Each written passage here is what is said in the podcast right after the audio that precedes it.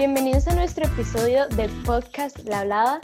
Este es nuestro episodio número 6 y la verdad estamos súper emocionados porque este episodio también está súper chido, ¿verdad, Roy? Sí, para este episodio conseguimos a invitados especiales de verdad súper interesantes y súper reconocidos. Eh, para que tengan una idea de cómo hacer el episodio, vamos a empezar, por supuesto, con la información del COVID. Luego vamos a continuar con un panel en el cual vamos a hablar sobre el fútbol masculino, sobre el torneo pasado y el torneo del 2020. Para este nos acompaña eh, don Roger Solís, el padre de un estudiante, bueno, Mariana Solís, eh, que nos ayuda al podcast. Nos acompaña él, que es de té de limón de eh, fútbol playa, y inclusive ganaron un campeonato hace poquito. Una persona súper interesante con la que ustedes van a ver, quedó muy, muy, muy bien la, la conversación con él y los aportes. También nos acompaña en ese panel Sebastián Elliot, que es ya amigo constante de eh, el, el podcast. Y también nos acompaña Esteban Rojas, que es un ex senior de la generación 2019, que también nos acompaña. Eh, Elliot es apricista y Coco, que es como le decimos a Esteban, es liguista. Entonces, ellos nos van a hablar también de esas perspectivas acerca de los torneos.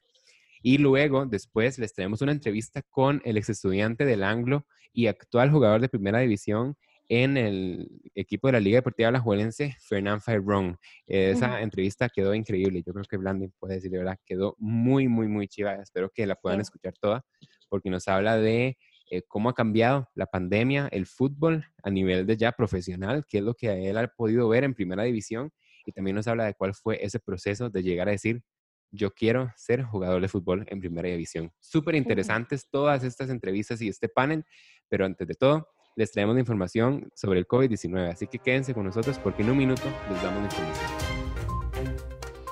Información sobre el COVID-19. A nivel nacional, el Ministerio de Salud informó el día lunes 8 de junio que el país cuenta con 1.342 casos confirmados y 10 fallecidos se han recuperado un total de 712 pacientes cuyo rango de edad cubre desde menos del año hasta 86 años. Con respecto a los datos del día anterior, el país ha aumentado en 24 casos confirmados. A nivel internacional, Johns Hopkins University informa un total de 7.085.894 casos confirmados y 405.168 fallecidos en todo el mundo. Liderando la cuenta de casos confirmados se encuentran los Estados Unidos, seguido por Brasil y luego por Rusia. Liderando la cuenta de fallecidos se encuentra Estados Unidos, seguido por el Reino Unido y Brasil. A nivel mundial, un total de 3.180.479 pacientes se han recuperado. Dentro de los países con la mayor cantidad de recuperados se encuentran los Estados Unidos, Brasil y Rusia respectivamente en los primeros tres lugares. Quédense con nosotros que al volver les un panel sobre el fútbol masculino con invitados especiales. Así que quédense con nosotros, ya volvemos.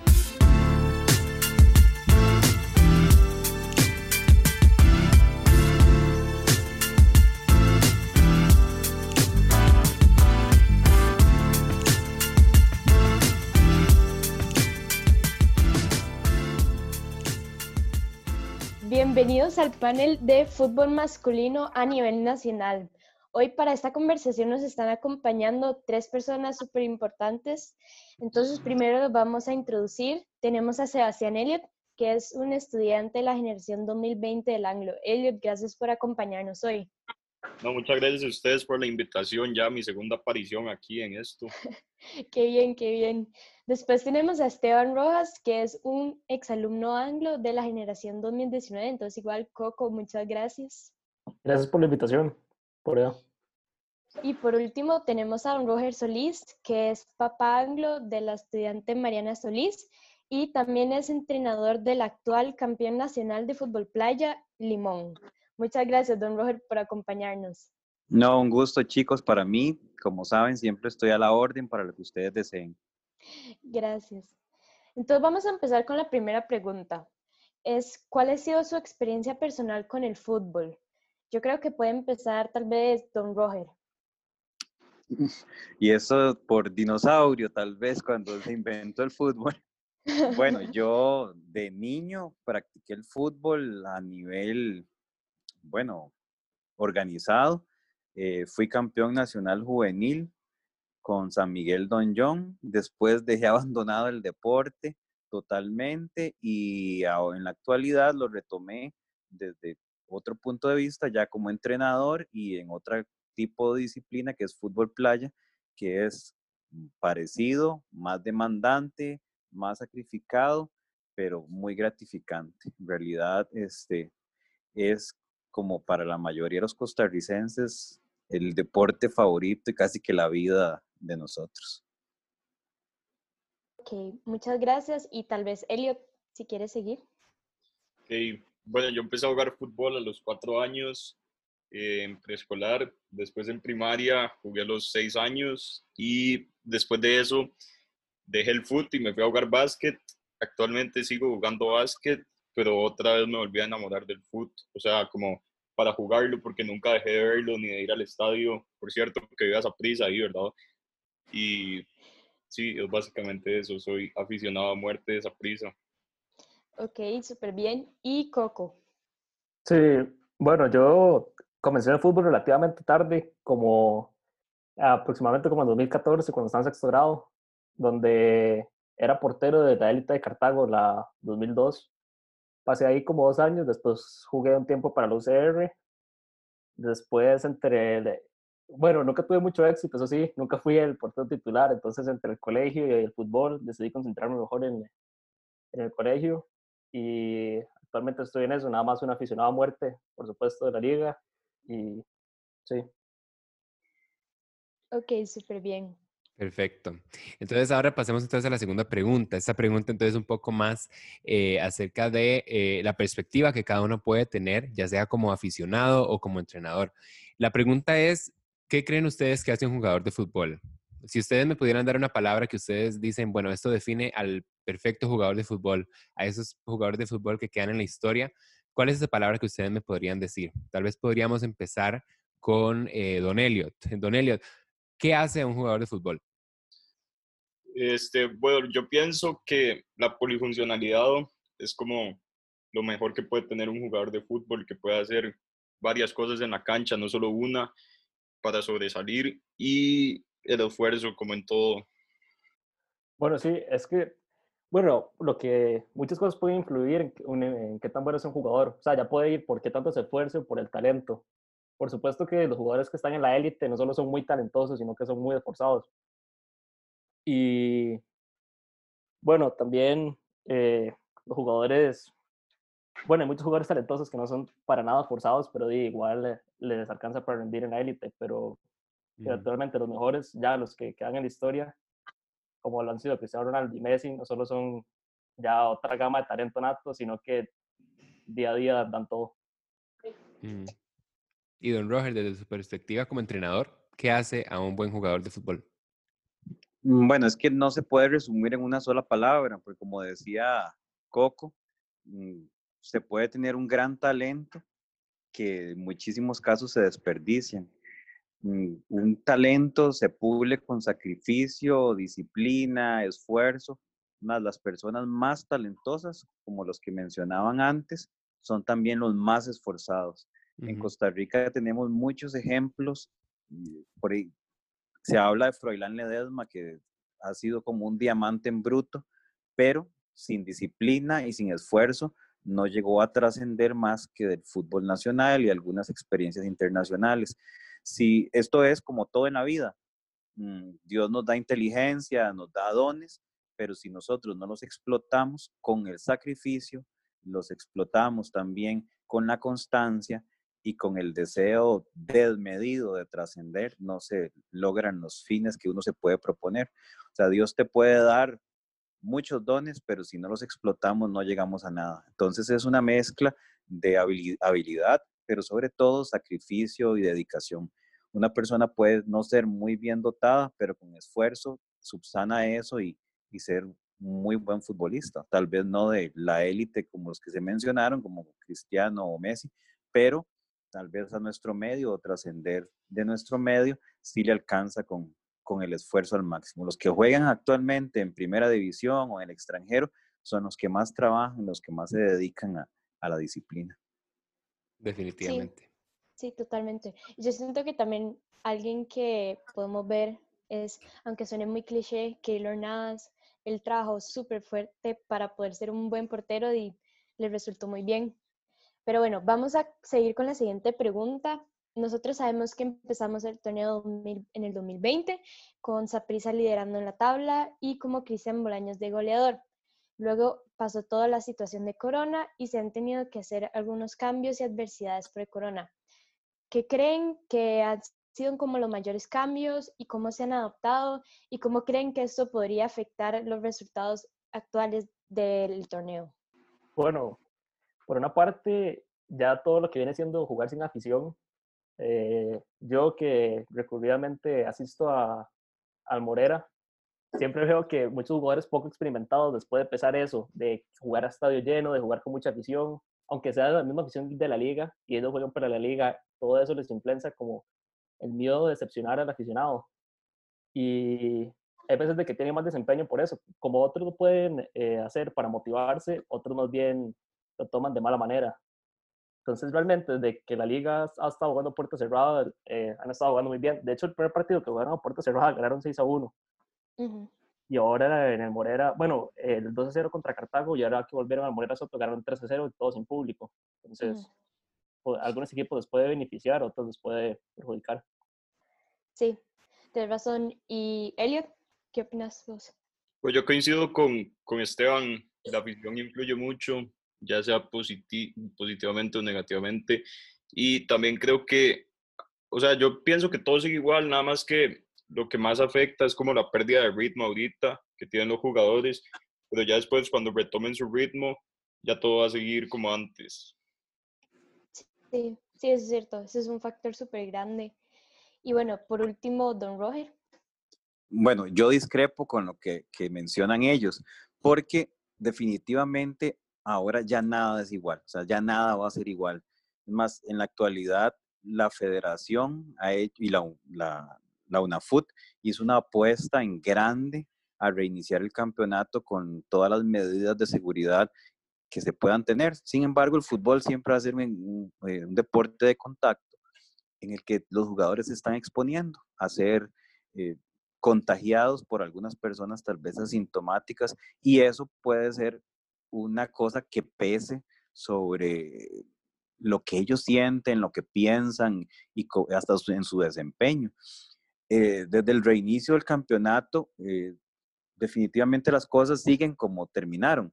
Con Saprissa y la liga en la punta, se muestran mejor físicamente, se muestran mejor en su conjunto, eh, y desde un punto de vista eh, deportivo, sí, evidentemente falta la continuidad y el ritmo con el que venían todos los equipos. Es más, por ejemplo, Herediano está quedado, tiene ya seis partidos sin ganar, eh, y los demás, bueno, con la inconstancia normal del deporte.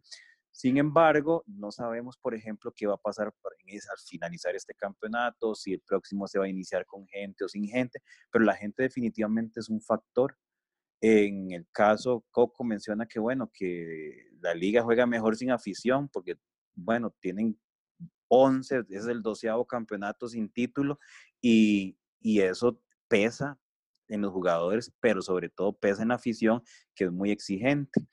En Saprisa, eh, la afición definitivamente es un plus siempre para, para que el equipo levante, para que el equipo se, eh, pueda repuntar, para que el equipo esté bien.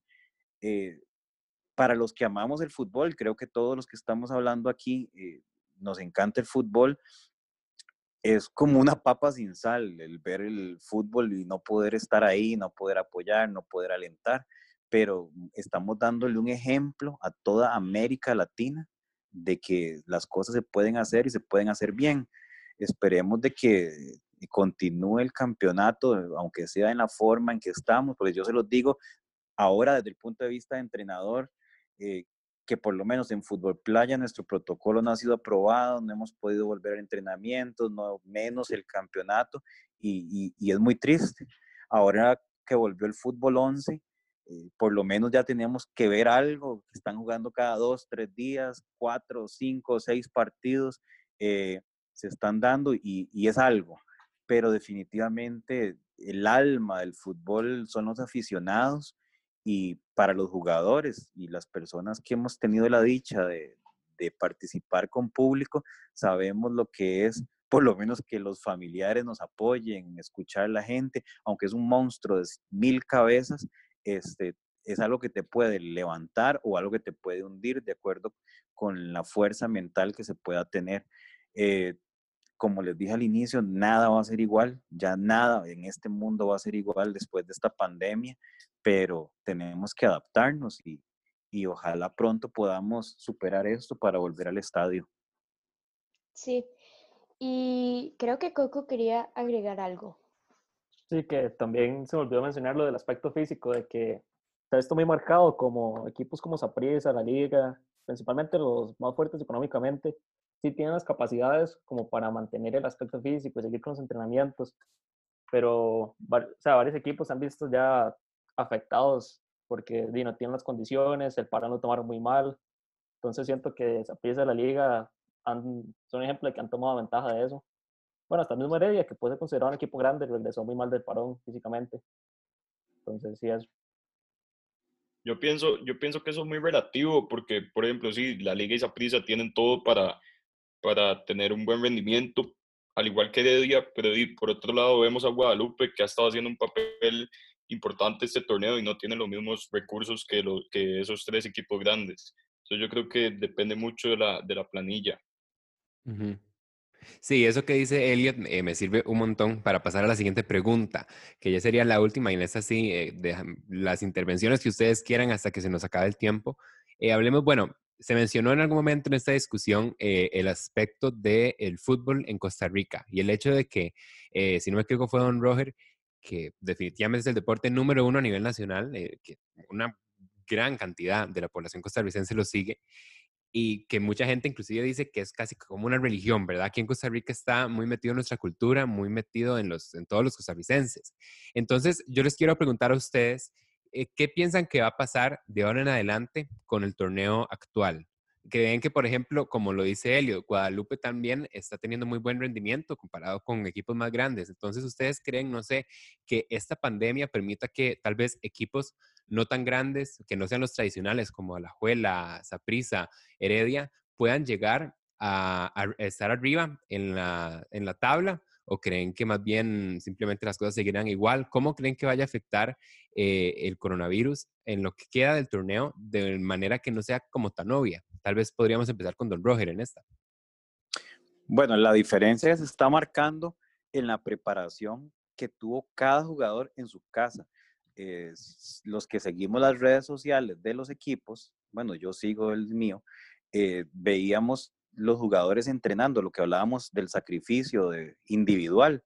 Ya después se hizo un poco de colectivo, aunque ha sido muy, muy poco lo que se ha hecho colectivamente. Sin embargo, se tiene la base que han venido trabajando, por ejemplo, la liga con Karevich, que ya tiene un año, eh, Saprisa con Pate, que tiene tres torneos. Eh, y entonces ahí está el conjunto, está un poquito la base.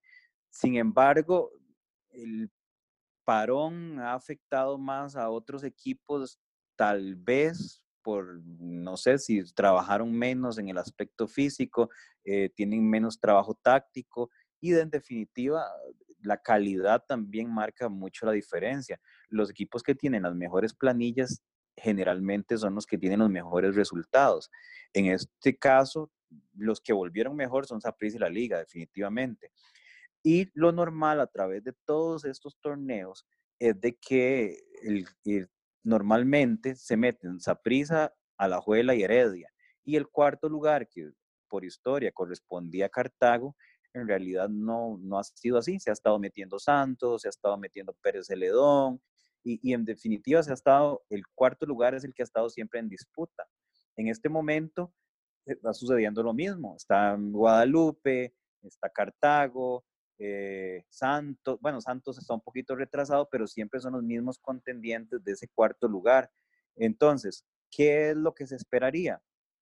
Que la, la, lucha continúe por el liderato, que no, es, no asegura nada del liderato, y eso se ha visto en los últimos torneos, que lo diga la liga en el torneo anterior que arrasó y en el último minuto perdieron el campeonato. Saprisa también contra Heredia, que entró de cuarto, perdió el campeonato. Eh, van a seguir Saprissa y la liga marcando la pauta. Heredia es un contendiente muy peligroso que aunque se meta en cuarto lugar, sabe jugar este tipo de, finales todas. Eh, y el cuarto lugar, bueno, está entre Cartago, Guadalupe con un muy buen torneo.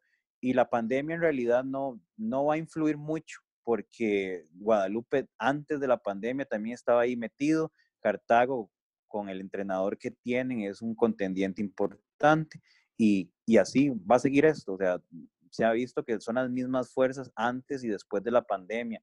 Son normalmente los equipos que más trabajan, los equipos que más sacrifican y los que tienen mejor planilla, salvo Guadalupe. Guadalupe en realidad no es la gran planilla, pero es gente que eh, viene a solventar la falta tal vez de nombres con garra, con trabajo táctico y, y demás. Pero en definitiva, eh, el fútbol de Costa Rica en, estos momentos está marcado para que tres equipos siempre estén peleando el campeonato y uno por ahí se meta y en una que va y otra que viene puede resultar campeón como en su momento fue Liberia, en otros momentos que ustedes no habían nacido, Punta Arenas y en una oportunidad Pérez Celedón eh, y así, pero lo normal siempre va a seguir siendo que Saprisa, la Liga y Heredia marquen la pauta. Tal vez Coco, ¿qué opinas acerca de esto? Sí, que bueno, eh, como este torneo, y por supuesto como se perdió mucho tiempo, ahora las fechas están siendo muy seguidas, se juega martes o miércoles y después se juega sábado y domingo, o sea, hay como tres para recuperarse. Entonces yo estaba pensando que Heredia, al ser uno de los equipos con la planilla más amplia, al tener muchos jugadores, bueno, claramente no se dio, pero en papel se veía como ellos podían rotar más, porque la Liga y Zaprisa, al tener jugadores muy veteranos como Machado, Mariano Torres, Junior Díaz, Michael Barrantes. Ellos, di, por supuesto, no pueden jugar fecha tras fecha porque ya el rendimiento físico di, les cuesta más, por supuesto, que una persona de 20 años. Entonces, bueno, por la desgracia de los aficionados no se dio, Heredia está muy mal y lo que me preocupa es de que se repita la historia de los torneos pasados, que Heredia cambia de entrenador, lo despiden, ponen a Jafet Soto, eh, Jafet Soto los motiva, el equipo levanta, se ve como un Heredia distinto y e inclusive llegan a ganar campeonatos de esa manera. Ojalá no se dé, ojalá siga Yacone, que por el momento y, día viene muy mal. Pero sí, eso, eso podría pasar. De los cuatro clasificados, el, claramente el que siempre se ve obligado es, es la liga por la ausencia de, de títulos los años pasados. Pero Saprisa realmente le da cuatro puntos de ventaja a la liga. Si aunque la liga gane el clásico y digamos que Saprisa gana mañana contra Limón, igual estaría encima de la liga por un punto. Y como es el formato del torneo nacional que queda primero, tiene 90% de posibilidades de ser campeón. La liga lo desperdició el torneo pasado, pero y por un error humano, pero viendo esa prisa, si quedan de primero, lo veo muy difícil que desaprovechen la oportunidad de ser campeones. Y vamos entonces a cerrar ya el panel eh, con Don Elliot. Eh, bueno, sí, para complementar un poco lo que dijo Don Roger, eh, a diferencia de los demás campeonatos, en, en este están en disputa el tercer y cuarto lugar, ya que entre el tercer lugar y el sexto lugar hay una diferencia de dos puntos nada más. Eso por un lado, y por otro lado yo pienso que ya el campeonato estaba demasiado avanzado como para que las posiciones cambiaran drásticamente. O sea, yo pienso que los, los que estaban peleando por el descenso van a ser los mismos, los que estaban ahí en la punta van a ser los mismos, y que esto no va a afectar tanto cuanto a las posiciones del torneo. Ok, perfecto. Y bueno, esta conversación de verdad podría seguir por una hora, estoy seguro, pero hemos llegado ya a nuestro límite de tiempo. Eh, reiterarles las gracias a nuestros tres invitados, don Roger, eh, Esteban y Sebastián. De verdad, muchísimas gracias por acompañarnos. Significa muchísimo para nosotros, de verdad. Muchas gracias. Por allá. Gracias por la invitación. Gracias a ustedes. Gracias a ustedes de verdad por tomarnos en cuenta y ojalá pronto nos podamos ver en el estadio con diferentes colores de camiseta, pero juntos. Sí, que así sea. de hecho, en este momento estoy usando la camisa Saprisa en honor. Pero bueno, continuando con algunos de los aspectos que habíamos hablado anteriormente, como puede ser el entrenamiento, em, todo lo que es la disponibilidad de los equipos grandes vamos a poder hablar de este tema con una persona muy importante y estamos súper emocionados. Entonces, sigan con nosotros para escuchar una entrevista con Fernando Tyrone.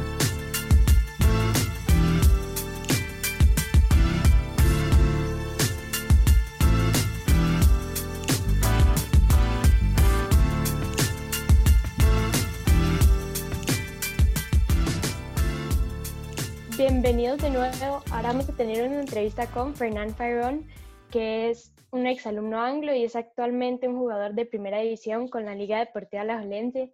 Entonces, estamos súper felices por poder hacer esta entrevista con Fernán. Muchas gracias por acompañarnos hoy, Fernán. No, muchas gracias a ustedes por invitarme y ojalá a todo el público que escuche que, que le guste. Ok, entonces vamos a empezar con eh, la primera pregunta. Eh, bueno, de parte mía también, Fernán, muchas gracias por estar con nosotros. Y vamos a empezar entonces con eh, una pregunta, pues muy básica, muy de lo que ha experimentado en la primera división. ¿Cuál ha sido su experiencia en fútbol de primera división aquí en Costa Rica? Vieres que ha sido muy buena. Vieres que la,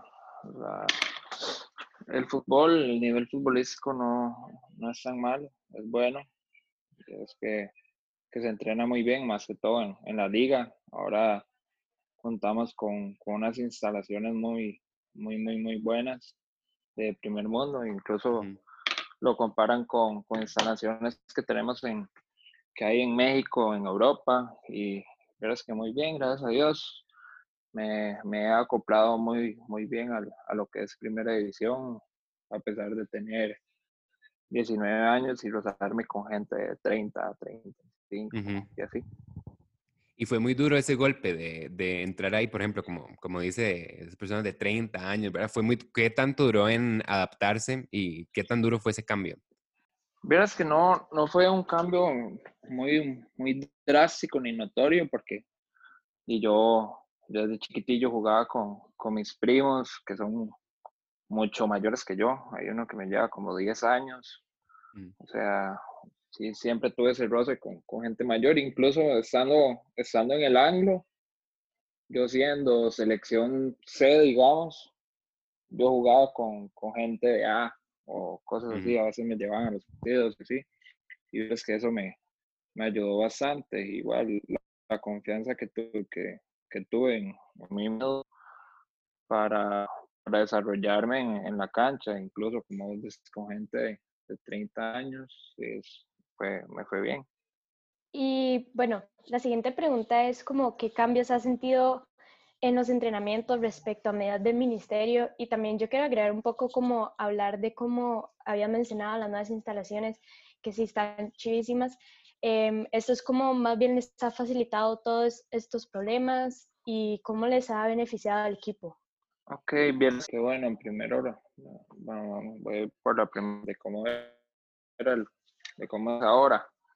Vieras que es, es, es raro es tener ese, ese, ese control, tener que estar precavido siempre, con la distancia, fuera, de, fuera del entrenamiento, tener que estar con el lavado de manos. A nosotros nos toman la, la temperatura todos los días antes de ingresar a las instalaciones. Eh, estamos en los camerinos, nos cambiamos en grupos de siete, no podemos estar juntos, hay que hacer gimnasio separados, estar limpiando, desinfectando las cosas, eh, tenemos que tomar agua separados, eh, que eso es como lo que más ha cambiado. Por, por, el momento, digamos, dentro de la cancha, entrenamientos y eso sigue siendo lo mismo porque es preparación para, para todos, pero ya lo que sí cambia es afuera, afuera eso de, no poder estar juntos, de no poder convivir con los compañeros, eso cuesta, cuesta un poco. Y vieras que las, las instalaciones nos han, nos han ayudado mucho, incluso con eso, bueno, deportivamente, incluso con eso de la, de, del Ministerio de Salud. Vieras que contamos con nueve camerinos pequeños, como para 20 personas. Y, ahí cada uno tiene su espacio, cada uno se cambia. En, los mismos grupos de siete, cada, cada uno tiene su propio camerino, su propio baño, su propio lavatorio, eh, su propia ducha. Y deportivamente nos ha ayudado mucho por, por el gimnasio. Tenemos un gimnasio muy completo, ahí tenemos buena, buena recuperación, tenemos de crioterapia, tenemos fisios, que nos ayudan con, con la recuperación de los músculos y masajes, verás que nos ha ayudado mucho. Y acerca de eso, para expandir un poco entonces en esa pregunta eh, que hizo Jime, eh, usted habla de lo que es todo eso, bueno, el distanciamiento, por supuesto, que en todo el país, en realidad en todo el mundo se está promoviendo. Eh, ¿Cómo afecta eso a un juego, un deporte como lo es el fútbol, que si bien es de, por supuesto, muy físico, hay un, hay un factor mental y hay un factor social que va en el equipo, de cómo se relaciona el equipo. ¿Cómo es que estas medidas han afectado esa parte del fútbol, el estar en equipo, el estar con los compañeros? ¿Cómo ha afectado? Sí, afecta, afectó, afectó, afectó bastante tal vez la, la convivencia que teníamos antes. Pasábamos, yo a ellos, a ellos los considero una familia, ya que paso con ellos más tiempo que con, que con, con, mi novia, que es con la que vivo ahora, con, con mis papás. Pero sí, afectó tal vez en esa parte. es que en tema de futbolístico no afectó mucho por, ya por, por el tema de que di, los entrenamientos son iguales, todo dentro de la cancha. Al momento que ingresas a la cancha ya todo, todo es normal, todo vuelve a, la normalidad. Y bueno, otra cosa que cambió también fue, fue el tema de los estadios salir. Ustedes, saben, ustedes saben lo que es la liga. El equipo más grande de Costa Rica y tiene su, su afición y, y salir a, a, calentar y no escuchar a la gente, no escuchar a la 12 que quita todo, todo, todo el partido. Miras que, que cuesta, pero digo, uno, uno se adapta. Sí, y lo hablábamos en un panel eh, antes de esa entrevista eh, lo hablamos en un panel con unos estudiantes de, del cole, que saben mucho de fútbol, y también con el papá de Mariana Solís, que es de T de Fútbol Playa Limón. Entonces, en ese panel estaban hablando, y, y sí, lo que ellos hablaban era eh, esa diferencia de no solo en los entrenamientos, como, como dice usted, de, de distanciamiento social que afecta, sino también en los estadios y el, el jugar a puerta cerrada, el jugar sin afición, también eh, hablamos y usted nos puede confirmar como, como jugador que, que para, para un jugador de fútbol afecta bastante esa diferencia de tener una barra, de tener un equipo, una afición, afecta mucho tenerla o no. Sí, y o sea, digamos, yo creo que la 12 es súper poderosa, entonces yo creo que el equipo Manu siempre tiene como ese apoyo, siempre, y lo siento demasiado, les ayuda un montón para motivarlos para los partidos. Digamos, en el caso de Saprisa, cuando pasó el desastre de la Ultra, aunque sea ya estaban acostumbrados a que no tenían el apoyo de la Ultra, pero la liga sí pasó a no tener como toda esa barra y esa afición a tener que pasar en los partidos a puerta. Correcto, fue. Sí, la, la 12 ayuda, ayuda un montón. es, es para mí y, y, hasta que no llegué a la liga no, no entendía por qué le decían el equipo de su gente. Vieras que el apoyo que uno recibe, no solo de la 12, sino también de los aficionados. Vieras que cuando, cuando yo llegué a, cuando me, me contrató la liga y me presentaron como nuevo jugador, yo recibí mil mensajes de, de personas diferentes a, diciéndome bienvenido, aquí vamos a estar apoyándolo siempre, eh, usted es muy bueno, eh, aquí va a tener el apoyo, me, me respaldaron. fue, fue, muy, fue muy lindo sentir el, el, apoyo de la gente. Sí.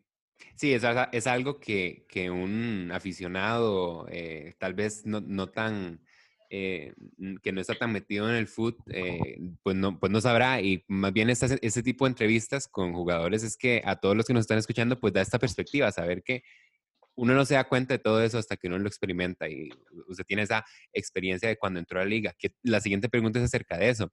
Eh, ¿Cómo fue su proceso de llegar a tomar la decisión y definir que lo que usted quería hacer era jugar fútbol profesionalmente? ¿Cómo fue ese, esa determinación de que mi camino de vida va a ser este, el fútbol? Vieras que desde, chiquitillo, yo siempre, lo, lo, que siempre quise ser fue, fue futbolista. Eh, pero sí eso conlleva, conlleva un montón de, de sacrificios. Imagínate que desde, desde, te digo desde chiquitillo porque hacían la parte de Halloween, yo no sé si ustedes se acuerdan, los desfiles de Halloween en pre-kinder, en primer grado, en la escuela, cosas así. Y yo de lo que me vestía era de futbolista. Yo me ponía unos tacos, unas medias altas, un uniforme de fútbol y, y así iba a la escuela. Entonces, vieras que sí, eso siempre lo tuve. Sí, sí, sí me costó, sí, no, bueno, a mi mamá le costó bastante, ya que eh, cuando, cuando, me salí del anglo, ahí fue como la decisión ya, ya en serio, de que ya mi vida iba a tomar un rumbo en torno al fútbol. El salirme del anglo fue, el, no me respaldaron los directores ni la junta directiva del anglo, pero, pero yo les agradezco todo lo que, todo lo que me ayudaron, porque ahí fue donde empecé también, en, jugando con, con, la selección de la escuela. Y, y sí te digo que, que en ese momento, eh, la decisión, la, el momento crítico para, para ser futbolista fue, fue cuando me salí del ángulo. Cuando dije, no, aquí no me están respaldando, si tengo que tomar otro rumbo en, mi vida. Y, me fui a otro colegio que, que era, iba al, al, cole en las noches y me daba chance de entrenar. Entonces ya, ya, ya fue más en serio. Y digamos, en relación a eso, yo creo que todo el mundo, o sea, la comunidad anglo, aunque no haya terminado en el anglo, siempre ha estado como súper orgullosa y como decir como, wow, Fernán, que estaba en el anglo, empezó a jugar fútbol en el anglo, ahora está jugando en primera división, ya ha tenido demasiadas oportunidades, súper buen jugador. Entonces, yo creo como en relación a esto es como, ¿qué consejos le daría a los niños que quieren jugar fútbol y potencialmente llegar a la primera división? digamos, sabemos que en el anglo hay un montón de, de talento en el fútbol, entonces yo creo que esta sería una pregunta que a muchos les gustaría saber de parte de Fernando. Vieras que, o sea, ¿qué les diría yo? Les diría que, que, que lo, lo mismo que, que, todo el mundo dice y, y suena, suena, repetitivo, pero es la verdad, que, que persigan sus sueños, que no se, no se dejen llevar por, por, por los pensamientos negativos, opiniones negativas que tengan otras personas, porque al fin y al cabo es, es, son ellos. Uno, uno convive con uno mismo siempre y si vos haces algo que no te hace feliz, no, no, no vas a estar bien.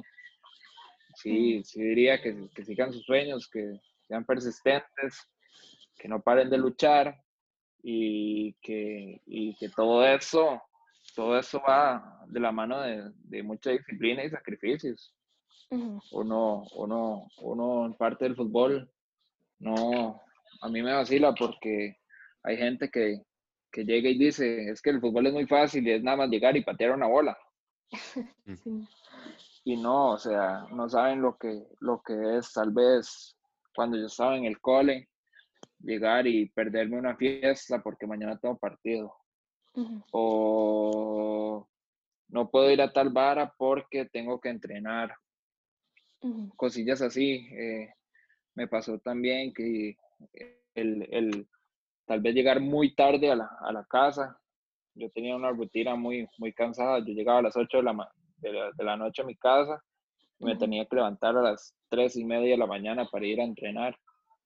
Eso, eso, eso, eso, es muy difícil y, y, muy, muy poca gente lo ve. Entonces sí diría eso, que, que, que, que persigan sus sueños, pero que todo va, que no cae, que no cae por sí solo, que también tiene que poner su parte, mucha disciplina y, mucho sacrificio para que las cosas salgan también. Sí, no, y yo creo que esa es una nota perfecta para terminar la entrevista. Eh, de verdad, eh, bueno, esto es algo que a mí me gusta del podcast y que le podamos traer a la comunidad. Eh, son este tipo de entrevistas donde de verdad vemos las perspectivas de diferentes personas y la perspectiva de Fernán, una persona tan, tan admirada, de verdad, admirada en el cole, eh, que nos pueda dar eso. De verdad, Fernán, muchísimas gracias por acompañarnos hoy, por darnos esta entrevista. Vale muchísimo y para muchísimos estudiantes estoy seguro que, que vale un montón. Entonces, Fernández, de verdad, muchísimas gracias. No, muchísimas gracias a ustedes por, por invitarme y es que, que uno pase un rato agradable, aunque sea así por, por Zoom o, por, por videollamada, uno, uno pasa un, un, rato agradable hablando tal vez de lo, del, en este caso del fútbol, pero aquí me tienen para cualquier cosa, incluso la, la comunidad anglo sabe que, que en cualquier cosa que, que, ellos necesiten me pueden escribir, yo podemos conversar, ver cómo se ayuda, incluso tal vez en, en algún momento cuando, cuando esto pase, eh, tal vez podamos rifar unas entradas o algo así para que vayan al estadio. Estaría Verás que- demasiado chido. Sí, no, de verdad, Sí. muchísimas gracias. Sí, sí, Sí, muchas no, no, gracias. Con, con todo gusto, y ustedes saben que para lo que necesiten, aquí voy a estar. O sea, es, es- el anglo fue, fue y siempre será parte de mí, y sí, para- con todo lo, lo que sea para ellos. Sí, no. De verdad, muchas gracias. Y a los que nos están escuchando en este momento, eh, gracias. Eh, después del corte que tenemos, vamos a Jim y yo tener un cierre del episodio donde vamos a hablar del panel que tuvimos y luego de esta entrevista, sacar conclusiones y luego terminar el episodio. Muchísimas gracias por escucharnos y continúen con nosotros.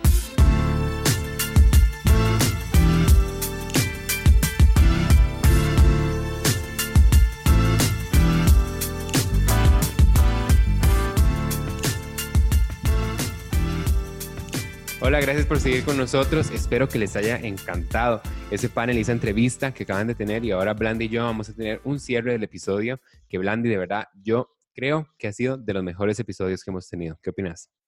Sí, en lo personal yo creo que está entre mis favoritos, o sea, el panel estuvo muy entretenido primero que todo y después la entrevista con Fernán, si lo puedo decir, yo creo que por ahora ha sido mi favorita, yo creo que Roy y yo disfrutamos un montón esa entrevista con Fernán y la verdad también yo sí sé mucho del fútbol, pero yo creo que Roy aprendió un montón porque de ahí Sí. como él no es consumidor constante del fútbol, aprendió un montón también. Sí, definitivamente. Y yo creo que, o sea, no solamente aprendí un montón, no solo este episodio, sino el pasado también de fútbol femenino, Sí, sino que también, o sea, parte de la cual me encanta este proyecto del podcast de poder traer invitados es poder traer invitados como Fernán, es poder traer Sí. invitados como Don Roger, como Esteban, todas estas diferentes perspectivas, esto es lo que de verdad me encanta que nos permite ese formato, es de traerles a ustedes diferentes perspectivas y hablar de temas interesantes y aprender cosas que antes uno no sabía. Por ejemplo, el- la perspectiva de Don Roger desde ser entrenador, ¿verdad? Es muy diferente a la de un aficionado o a la de un jugador y eso me encanta, esa diferencia de, de puntos de vista. Sí, total. Y además yo creo que también como que todos habíamos, como yo dije en la entrevista, todos apoyamos un montón a Fernán, la comunidad anglo, pero nunca habíamos tenido como ese espacio para hablar con él y, y ya tener esa oportunidad de saber como la perspectiva de Fernán y todo eso. Entonces me gustó un montón y también en relación al fútbol, em, yo creo que los aportes que dieron ellos son muy acertados. Em, este torneo, la verdad, está muy interesante. En este momento sigue liderando la tabla, Saprissa, de segundo lugar la liga. Entonces, em, yo creo que solo nos queda esperar a ver qué va a pasar con el torneo. Y también para anunciarles que ya próximamente va a empezar el torneo de fútbol femenino, entonces también para que estén conscientes de eso. Pero bueno, em, yo creo que también esto nos ayuda un montón como a entender perspectivas. Si usted es liguista, ver una perspectiva tal vez más sapricista como de Roger, si digamos yo que soy sapricista, hablar con Fernán, vi otra perspectiva diferente y me ayudaron un, un montón como a tener más empatía hacia el equipo. No me ataquen si son sapricistas, gracias. Pero bueno, entonces yo creo que este episodio le va a gustar un montón a todo el mundo que sea bastante fanático del fútbol y esperemos que los, lo hayan disfrutado un montón como nosotros lo hicimos. Ujú. Sí, no. O sea, solamente el hecho, por ejemplo, de lo que más me, me llamó la atención de lo que dijo Fernán, por ejemplo, y que también lo mencionó, creo que fue Esteban. Si el simple hecho de que con esta pandemia el contexto es diferente, el simple hecho de no tener la afición, lo que eso pesa en un jugador. Y lo vimos con Fernán, que él hablaba que es una diferencia increíble jugar a puerta cerrada que jugar a- con, con la afición ahí. Y eso di que yo en realidad casi que no lo había pensado antes, ¿verdad? Y ahora uno tiene esta perspectiva de un jugador de primera división, saber que sí, o sea, es casi jugar otro, otro deporte, ¿verdad? Sí, Porque es tan, tan, o sea, esa parte social de fútbol tal vez uno no la ve siempre, pero siempre está ahí la parte social con la afición y la parte social también con los compañeros, que también decía Ujú. Fernán, que lo- parte de lo que ha sido duro para él es no poder estar ahí con el equipo y interactuar de la misma manera que antes. Y bueno, algo súper importante mencionar es que en este momento todos el mundo tiene los ojos en nosotros porque somos de las únicas ligas que ha vuelto. También eh, en este momento, digamos, Cristian Bolaños es el goleador mundial. Entonces es súper importante que nosotros como costarricenses apoyemos nuestro torneo porque es muy importante en este momento y asimismo también brindarle todo ese apoyo a los jugadores en especial gente como Fernán, que es cercano a nosotros y que nosotros o sea, tenemos la oportunidad de decir que es un ex estudiante anglo. Asimismo, hay varios estudiantes que juegan fútbol, como por ejemplo José Domínguez, Ale Fonseca, ellos ya están jugando en la CL, Kiel juega en Saprissa, y estoy seguro que muchos más que juegan en otros equipos, así como mujeres. Entonces también para que apoyemos en la comunidad anglo, así como afuera. Pero sí, muchas gracias por escuchar este episodio. Esperemos que les haya gustado mucho y los veremos el próximo episodio.